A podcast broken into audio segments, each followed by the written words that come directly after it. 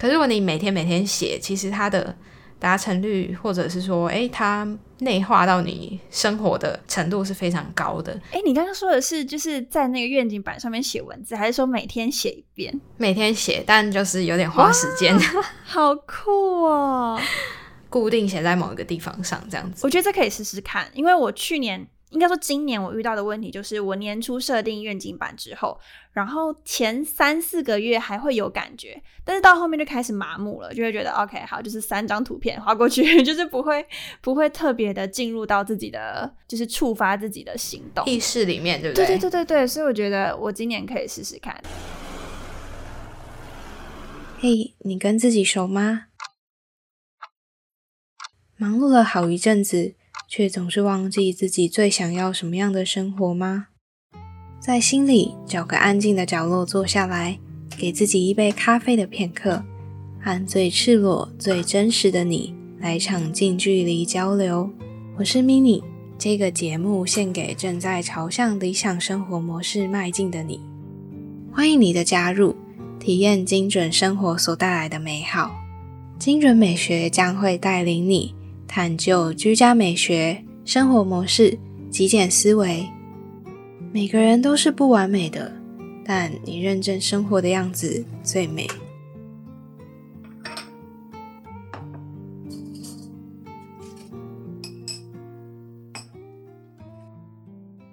嗨，你好，我是 mini，陪你一起打造理想起居。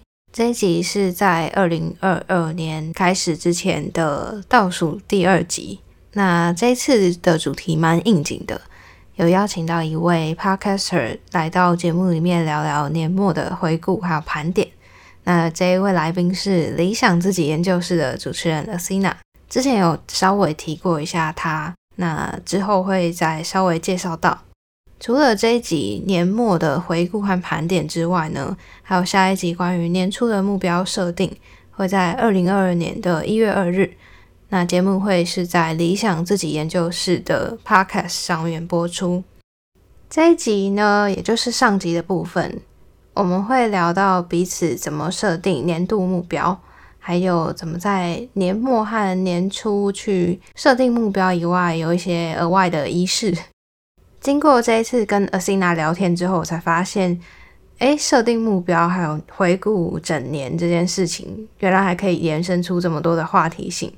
而且在这一集呢，我们真的是非常赤裸的公开我们两个的年度目标完成的程度。这好像也是第一次我这么仔细的在节目上有提到目标这件事情，因为之前都比较随性、比较日常的分享我自己平常的个人习惯而已。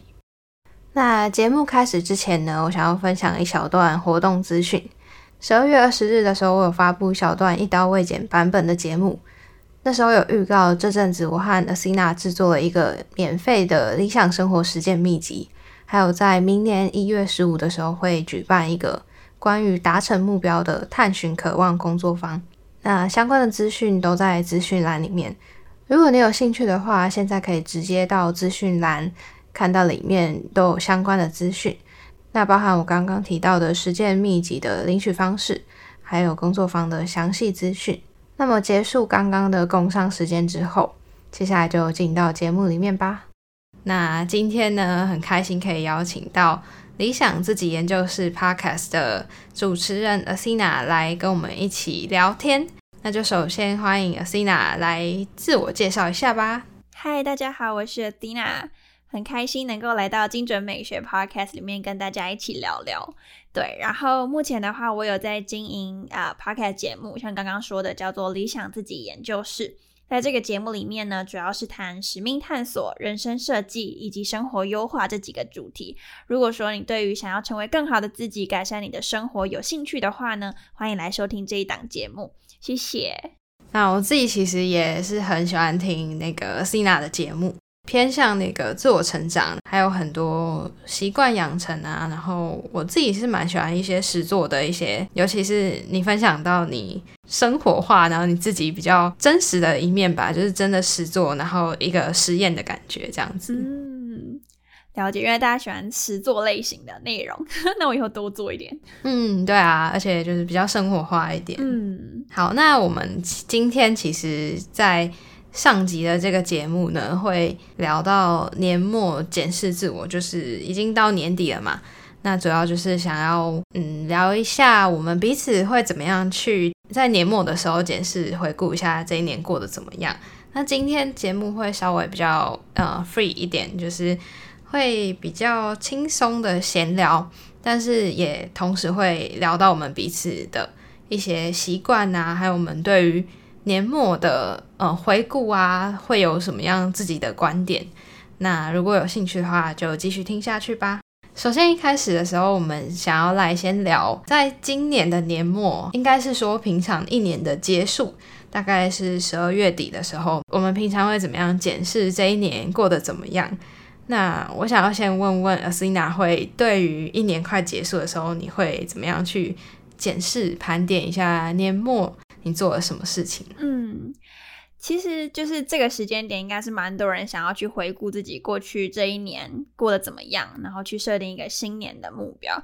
那一开始想要先简单讲一下，就是其实我通常会等到快要过年的时候，才会认真的、完整的检视。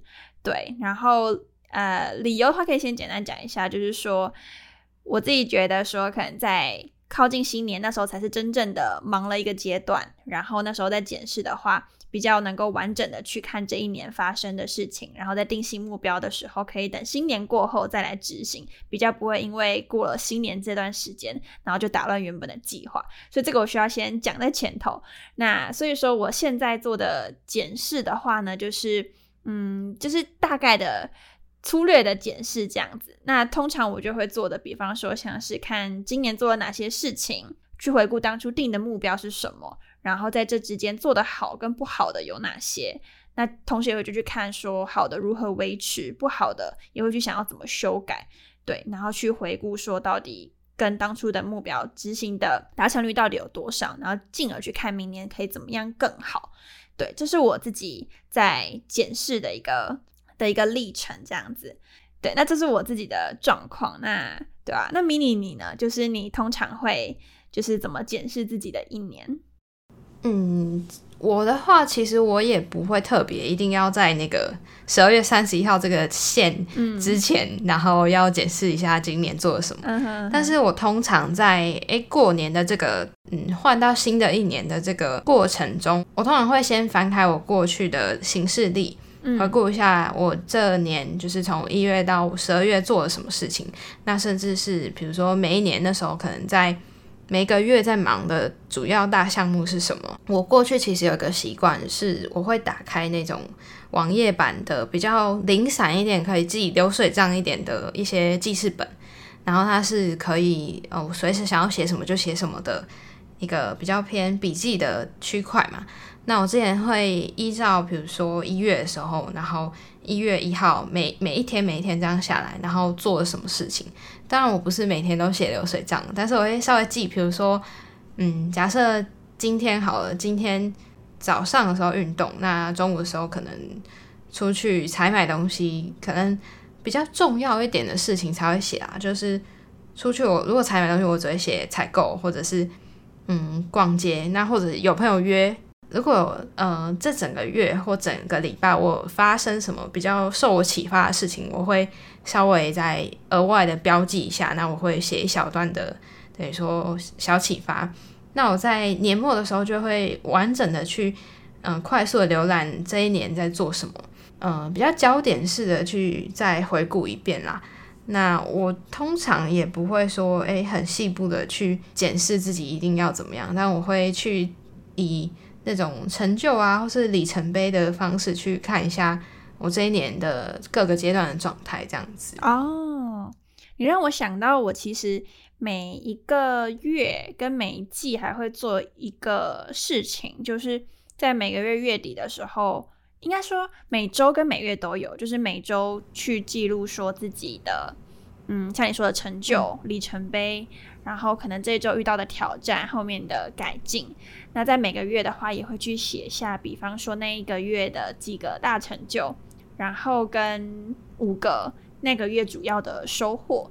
对，然后我突然想到，其实我也有做这件事情，所以我觉得他可能到时候也会作为一个我去检核这一年可能成长的历程，然后看其中有没有什么可以更好的地方的一个检核方式。对，让我想到了这件事情。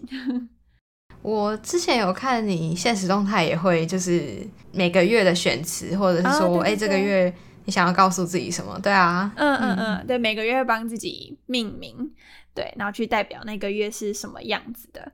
我其实一开始的时候，我会觉得可能会给我我自己的话，会有一种状态的形容吧。但是，嗯，比较不会哎，一个月就一阶段做什么事情。嗯，那我后续还有发觉，可能我缺乏的就是多少要写一些，就是偏向我觉得感恩日记也蛮重要的，但我还没有养成这个习惯啦。哦，非常推荐感恩日记。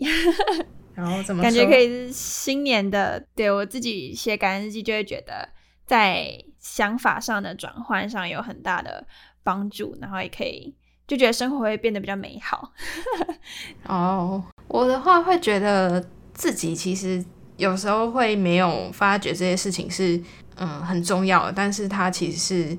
久了会变成理所当然，可是却嗯没有它会不行的一些事情，比如说我们每天都很平安的回到家等等这种很基本的事情，对啊。我之前就有写过一个是感谢今天还活着，就是 就是一个很很基本的东西，但是可能我们有时候会忽略掉的。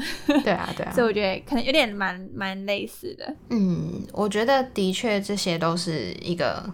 不一定是要一年回顾，但是如果你一年之后，就是去完整的检视，真的蛮有意义的。嗯，真的真的，我觉得你那个写日记也还不错。我这个也有想要，就是在明年增加一个写日记。我觉得跟感谢日记不太一样，感谢日记是针对感谢嘛，但是日记的话，我想到是可能当。天任何的感触，我都想要去把它记下来，简单的记录。所以我觉得这一块是我明年想做的。哦，嗯，那除了比如说这样子回顾啊，嗯，那有没有特别你会做的一些仪式？就像是我啦，我自己会写一封信给嗯未来的自己。那我的做法跟别人可能比较不一样，就是我会先写一封信给过去的自己。然后接续着就是说，哎，那今年一定要就是继续加油那种感觉。哦，好酷哦！所以你会你会就是写完，然后把它收在哪个地方吗？还是说，嗯，会。我稍微讲一下，就是我之前其实会有这个嗯这个习惯，或者我会有这个动机呢，是因为之前有一个。D 卡就是它是一个大学生的社群平台，然后它有发起就是时光胶囊，是你在每年的年底的时候都可以赶快写，就是它会在可能一个礼拜内就收起来这样，嗯，那你到明年的时候才有办法去拿到你自己个人的时光胶囊。我记得时光胶囊好像会被公开在那个板上，然后你自己也可以看得到你自己的这样子，哦嗯嗯，好酷哦！所以就是一年后才能看到自己写的东西。对，就是一年后才可以看到，但是有一次我就不小心错过了这个机会。然后还有，我觉得在上面写太赤裸，那我不如写给我自己看得到就好。所以后来我有一次就是写在我的那个行事历的，等于说我写完，然后我把它夹在我的那个手账本的其中一页，然后把它用胶水粘死，然后就想说，哎，到年底的时候再打开来看。那我同时也把这个内容就是线上化这样子。但是我发现我现在好像不知道我放去哪里了。天哪，还蛮好笑。有时候就是那个突然之间想找的时候会找不到，但是等你不想找，它有时候自己突然出现。对，对。不过我也大概知道可能在哪哪里这样子。太酷了！我之前也听过，就是写信，然后比方说，我不知道是邮局可以寄存诶，然后他会在某个时间点，就你指定的时间点寄还给你。好像有这个东西，但我没有实际去研究过，所以我觉得还蛮好玩的。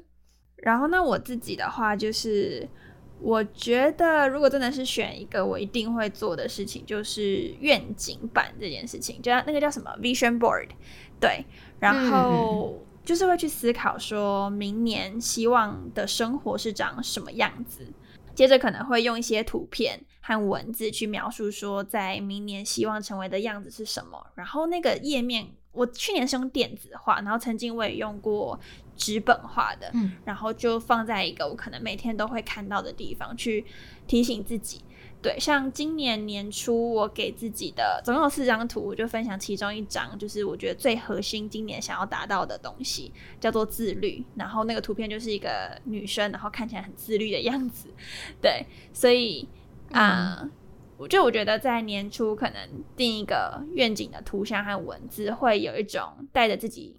往某个方向走的那个动力，所以我自己在今年年底呢，也会再重新的去想说，那明年的愿景是什么？目前还在思考到底要用电子化还是纸本化。对我目前想要用那个，最近我在看 Tins，就是听思这个 IG 创作者，他是用呃。就是用相框哦，跟照片去拼贴出来。然后我现在想要试试看这个最新的模式，看到底哪一种可能对我而言激励的效果最好。对，这大概是我每年会做的固定仪式。哦，如果说是那个 vision board，嗯，我之前其实有做，但我是放在我手机的那个就是桌布嘛。然后我自己后来是发现说，如果你把那个目标除了贴在诶常见的一个画面让你常常看到的话，其实还有一个我自己觉得更有效，但嗯没有没有科学化了，反正就是说，嗯把那个你的想法呢画成一段很具体的字，比如说诶你想要自律到什么程度，比如说哦我想要养成怎么样的一个习惯，好的假设，那你就是写说。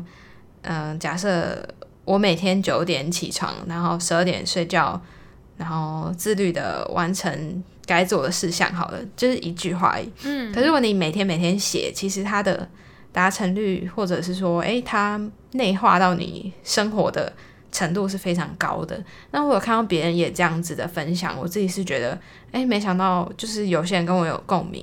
对啊，我建议就是，哎，可以尝试看看这样。哎，你刚刚说的是就是在那个愿景板上面写文字，还是说每天写一遍？每天写，但就是有点花时间。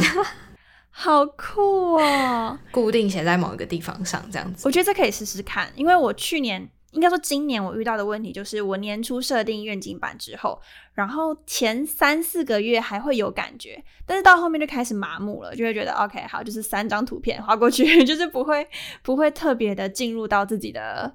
的就是触发自己的行动意识里面，对不对？对对对对对，所以我觉得我今年可以试试看，但每每天写真的会蛮耗时的，所以就可能啦，要用简短的文字去带过。那我之前有实验二十一天，然后连续每天都写那五句而已，但我觉得不是马上可以达到那个状态，可是你的生活就会莫名其妙有一些哎。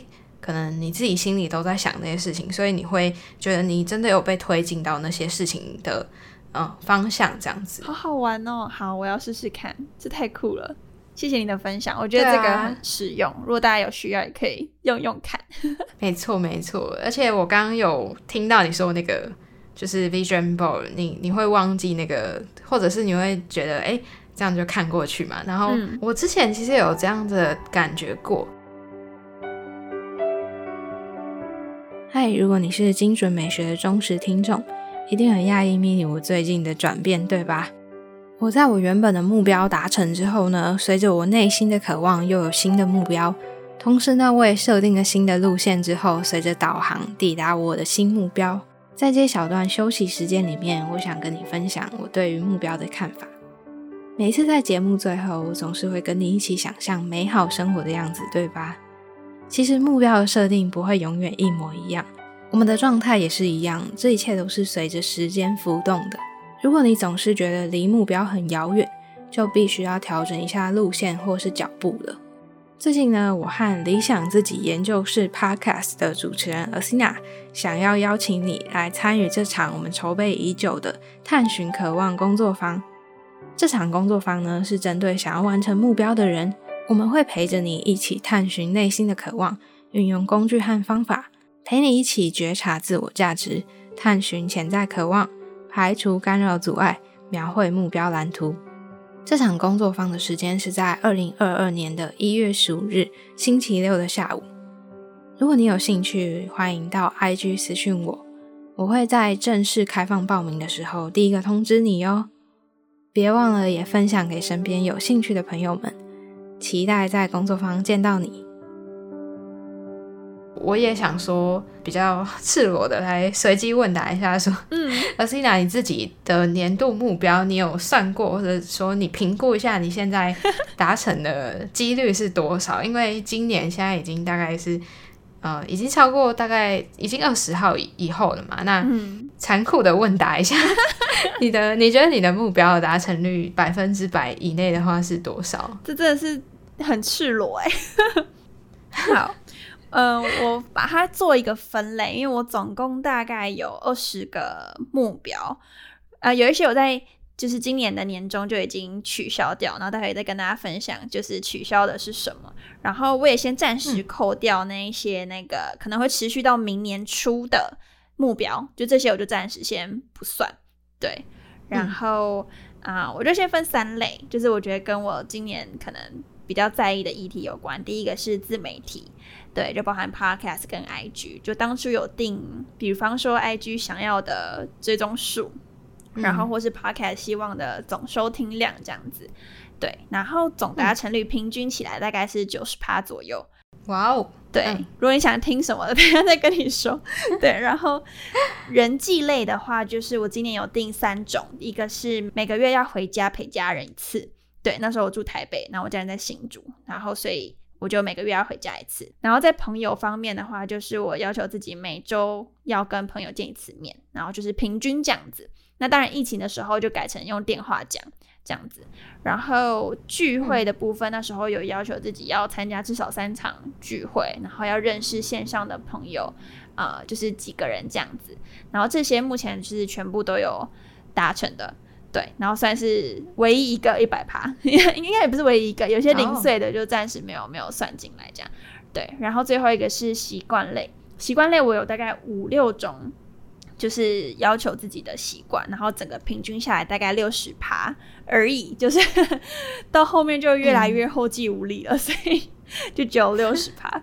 对对对。对，这三个我觉得是我自己比较在意的主题。然后剩下的话，比方说有些取消，像是今年年初原本有定一些娱乐的目标，比如说要看多少个剧啊，看多少个电影，或者是说生活额外的挑战，像是那时候想参加即兴剧的工作坊，想要参加免费市集，应该说我自己去参加那个免费市集，我是怎么讲摆摊的那个人，不是去参加，应该说我要去尝试摆摊，当初的目标啦。然后还有一个是一周连续都。减速就是三餐的时候都用环保餐具去试试看，但这几个呢在中间都取消掉了，由于大部分跟疫情有关系。嗯，没错没错，对，因为疫情你都待在家里面，所以其实也没什么好减速的。然后免费市集也没办法参加，即兴剧工作坊我已经报名了，可是因为疫情的关系就也也被取消掉，所以。啊，整体来讲，我的达成率大概是这个样子。对，然后看 mini 有没有什么好奇的？我觉得不完全是要到挖挖到你的每一个项目是什么，但是我会给一些 feedback，就是我自己在定目标的时候有一些可能方法不太一样，但是我觉得我自己缺失了蛮多。是像你还会定娱乐类，然后也会定。哎，就是生活上的比较挑战的，然后甚至还有就是，哎，一定要跟朋友聚会，甚至到参加几场，然后认识几个人。我觉得我自己好像对于这些就不会特定去定。嗯，这个我觉得跟我去年底参加了一个那个训练有关。然后其实我的设计的，应该说我定目标的方式，其实。是照那一次训练营的结果去定的，但是其实有蛮多要做修正的。比方说像娱乐，我后来取消掉，其实就是因为我觉得娱乐被作为目标的 KPI，我自己觉得有点怪。就是我自己做，我就会觉得说，哎，娱乐就是我舒服放松用的，比较不像是要赶一个 KPI。所以后面我就发现，我娱乐不适合作为我的生活目标，所以我就砍掉。然后朋友的话，简单讲就是，可能我过去比较不在意。也不是不在意，应该说忽略人际经营这一块，朋友也好，家人也好，我都会忽略。我觉得太放在自己身上这样子，所以才会在今年的时候定了一个这么具体跟朋友有关的目标。但是其实从明年开始，我就不打算这样子定了。那更详细的原因就之后有机会分享。好啊，好啊。对，我觉得年度目标，或者是说，哎。那个娱乐那边，我刚刚听到的时候，我也很有同感。我就觉得，嗯，如果要看剧，然后还要规范就是 KPI，我觉得太困难了。对啊，那有关那个聚会的部分，其实我自己其实也蛮讶异的吧，或者说，我反倒是相反值，就是。我不觉得我会有过多的状况，就是因为我过去可能太多，然后有些人就是真的喜欢见面聊天，或喜欢一直不能说打断，但是就是嗯比较临时一点的，无论是用电话还是用什么方式去想要跟你联系，嗯，可是我觉得可能是因为就是身为自由工作者，我现在的状态啊，所以会特别的在意说我我要一个完整的时间，那嗯还有的是。要排除杂讯吧，所以我刚刚听起来蛮多都是哎，过往而是拿你的嗯，可能跨出舒适圈之类的，就是说你觉得你不足的部分，那你就要给自己有挑战，然后有一个嗯，有一个新的改变的感觉。嗯，的确很多是补足自己的匮乏那一块，对，但相对今年也会蛮忙的，所以明年势必需要调整一下。对，那你呢？你的执行的状况怎么样？哦，我其实，在就比如说我们今天要录音啊，然后诶，可能想要做这件事的时候，我一开始就会觉得，如果今天没有这个机会的话，我可能可能永远不会想要面对吧，或者是我我根本不会也那么认真的去看待我自己过去定下的目标，因为我我发觉我是一个。嗯，不是那么喜欢面对自我的状态，就是包含其实我我很讨厌记账，就是因为我不喜欢看我自己花了多少钱，然后 还有嗯我自己的任何状态吧，就是说嗯可能要发生什么契机我才会觉醒这样子。嗯，我在检视的过程也才发现很多目标不是我自己内心想要定的，好像是比较偏被动的顺水推舟，或者说哎我陷入了一种。以前在过往的我啦，陷入了一种就是哎，为了定目标而定，就是大家都比较用世俗的眼光去看待那一些目标，所以那些都是比较着重在只有工作啊，只有学习。那我大概其实列了大概三十七个是我想要做的方向，有的比较小，那有的比较大，包含就是自媒体啊，然后证照的考取跟嗯读的书单，还有我想要上我之前。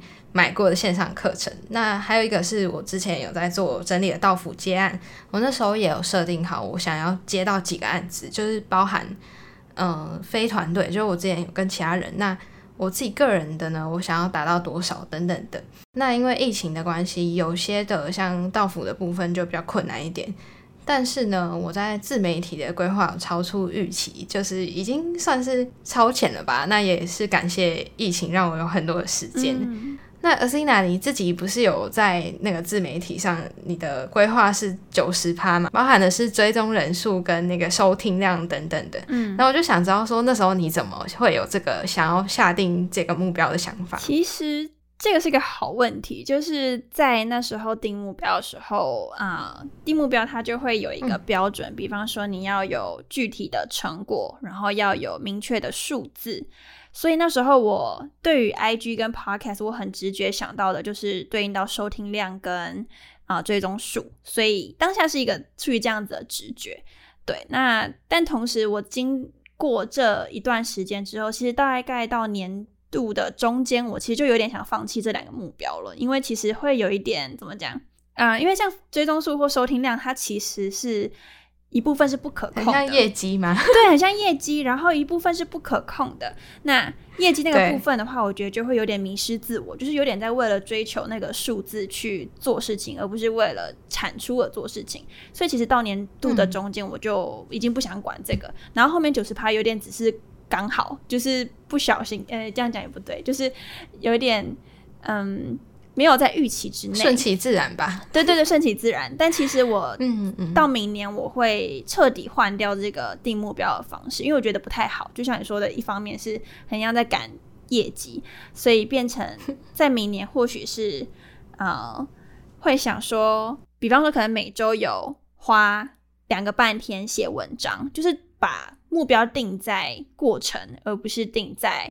这一个像业绩的东西，对这一块是我觉得你刚好问到一个我蛮蛮想分享的一个点，这样子，对。你呢？你会想、想定这方面的目标吗？因为你有提到你有做自媒体，那当初你定的是类似这种，还是是别的？哦，我好像是那种反其道而行、反骨的那种人。嗯嗯嗯，就是在 IG 的设定啊，我其实，在之前其实我有跟其他人讨论过，因为我对定目标就不是一个那么擅长的人，那我就会很烦恼，就觉得说，以前我不知道你知不知道 OKR，就是 OKR 设定，就是可能你假设你设定三个月内要达到什么样的可量化目标，嗯那可量化就是刚刚比如说追踪人数是一个标准嘛，我就很烦恼，因为我无法预期，就是我在三个月大概会要设定多少是 OK 的。啊，对，对我在过程就会觉得说，我难道不能就是定一下，哎，我想要做完哪些事情就好了吗？对，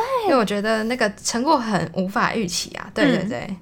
我好认同你讲的哦。哦，真的吗？对。可是反而那个就是，嗯，希望我一起定目标。我刚刚有提到的就是比较被被动性嘛。嗯那刚刚希望我定目标的那个人呢，其实他也是鼓励性质的啦，就是比较偏向在做自媒体创业的教练。嗯，那那时候他就有说到，然后我自己是嗯没有一定完成的那个目标，因为那个也是三个月内，所以我也没有说很在乎那件事情。嗯但是我知道我自己想做什么，就是我在年初的时候有定定，就是我今年要完成 IG 的平台也要更新，因为我之前是没有同步的，每集节目都分享。嗯那甚至是 email 的发送，就我那时候其实对这些东西还完全不会，所以我必须要去研究，然后学习怎么去设定嘛。嗯，然后还有一个送小礼物，就是比较偏像我之前开发，就是有自己做一些嗯，可能大家会需要，然后在整理方面一些小小诀窍。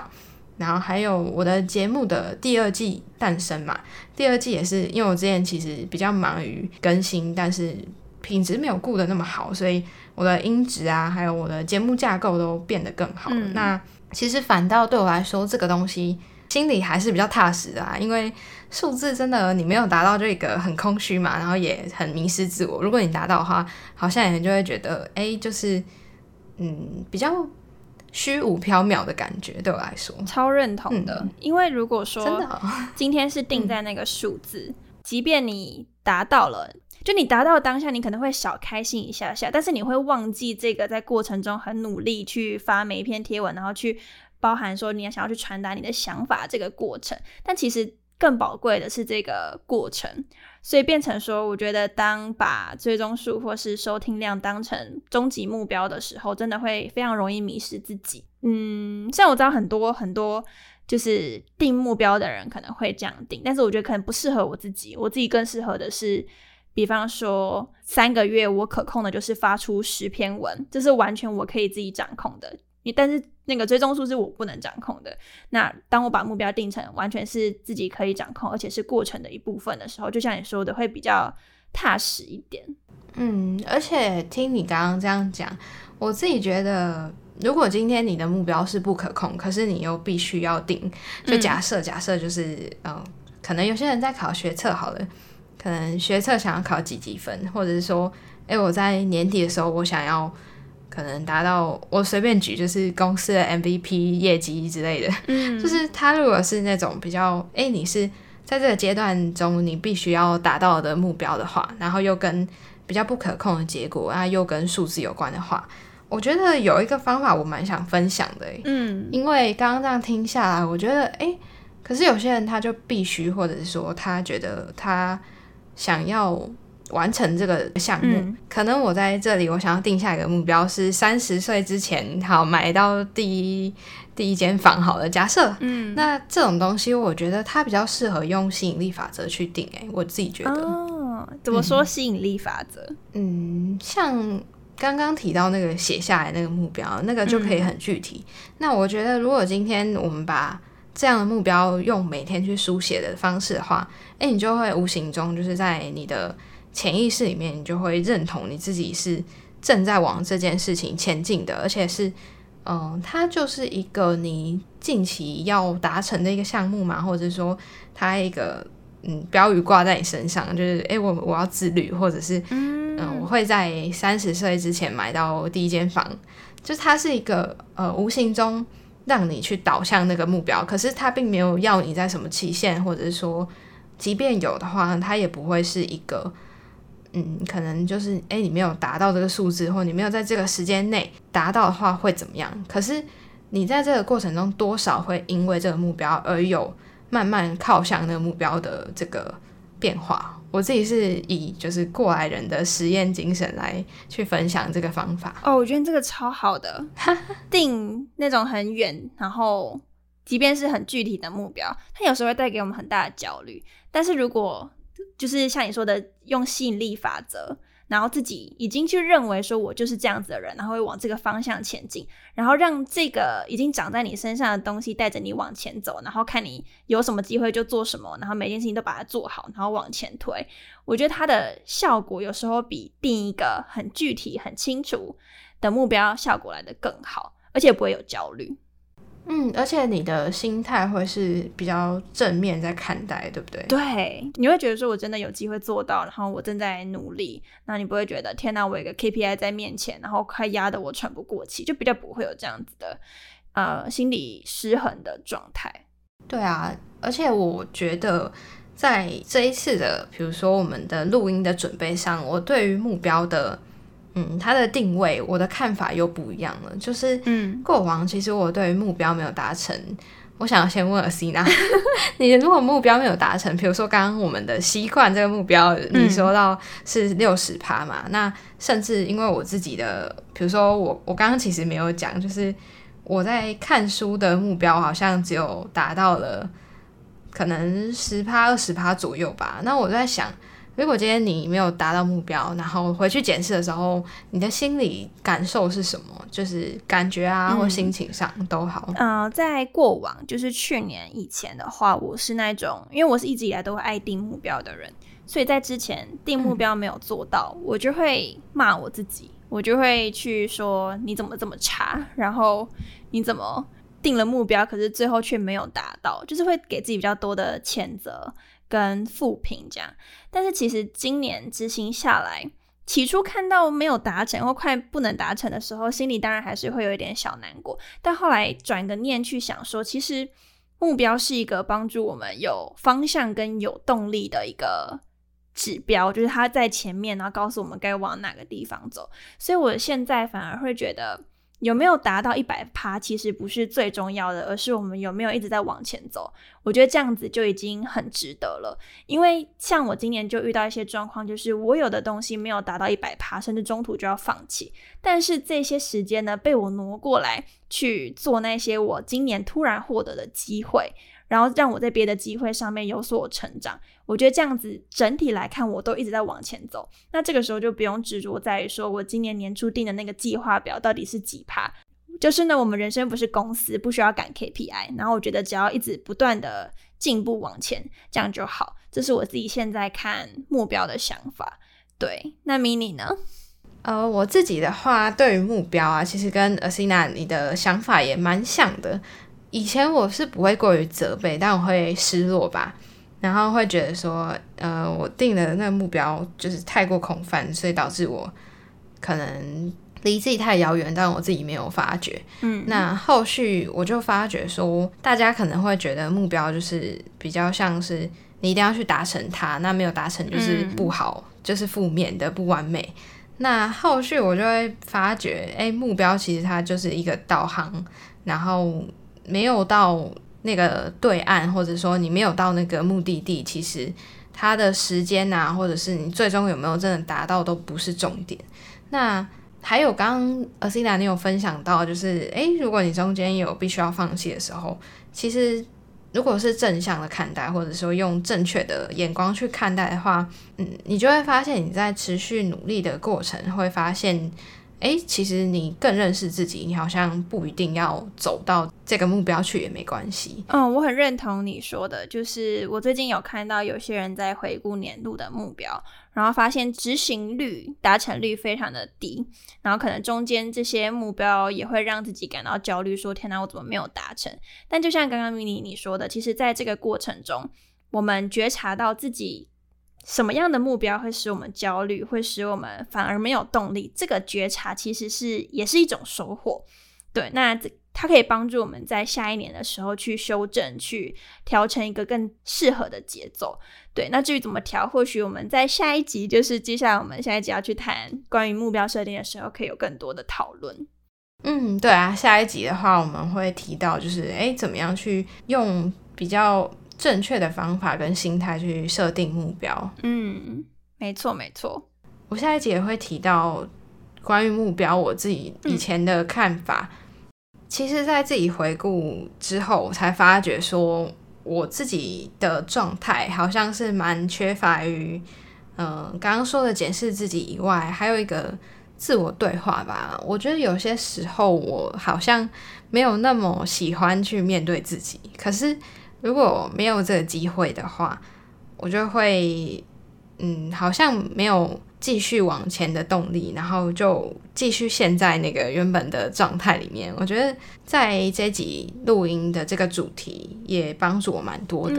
好，那今天我们聊的这几个，无论是在年底的盘点啊，或者说诶检视目标的达成，其实我们都希望就是在这个过程中，可以在嗯让正在收听的你也同时去回顾一下今年你做了什么事情。那同时呢，我们在下一集会跟 Asina 继续聊到，就是关于年初定定目标的时候的心态，还有一些方法。那我们就下一集见喽！下一集见喽，拜拜，拜拜。这一集呢，也就是上集的部分，会着重在年末的回顾。那接下来的下集呢，会继续聊到有关于我们在年初的时候设定目标的方法，还有彼此对于目标的看法，会在理想自己研究室播出。在一月二号上架，那记得去订阅 Asina 的节目，或是到他的 IG Asina 点二零四，拼法是 A T H E N A 点二零四。那不知道正在收听的你，对于目标这件事是不是跟我一样又爱又恨，也不喜欢面对，而且是持续逃避的呢？我自己是在这集节目录完之后，才发觉自己好像蛮喜欢逃避一些自己不喜欢面对的事实。那这期节目就分享到这里，有任何的心得感想都可以跟我分享，或者是把你的想法写到 Apple Podcast 的评论上，再加上打星评分。那我们就下一集见喽，拜拜。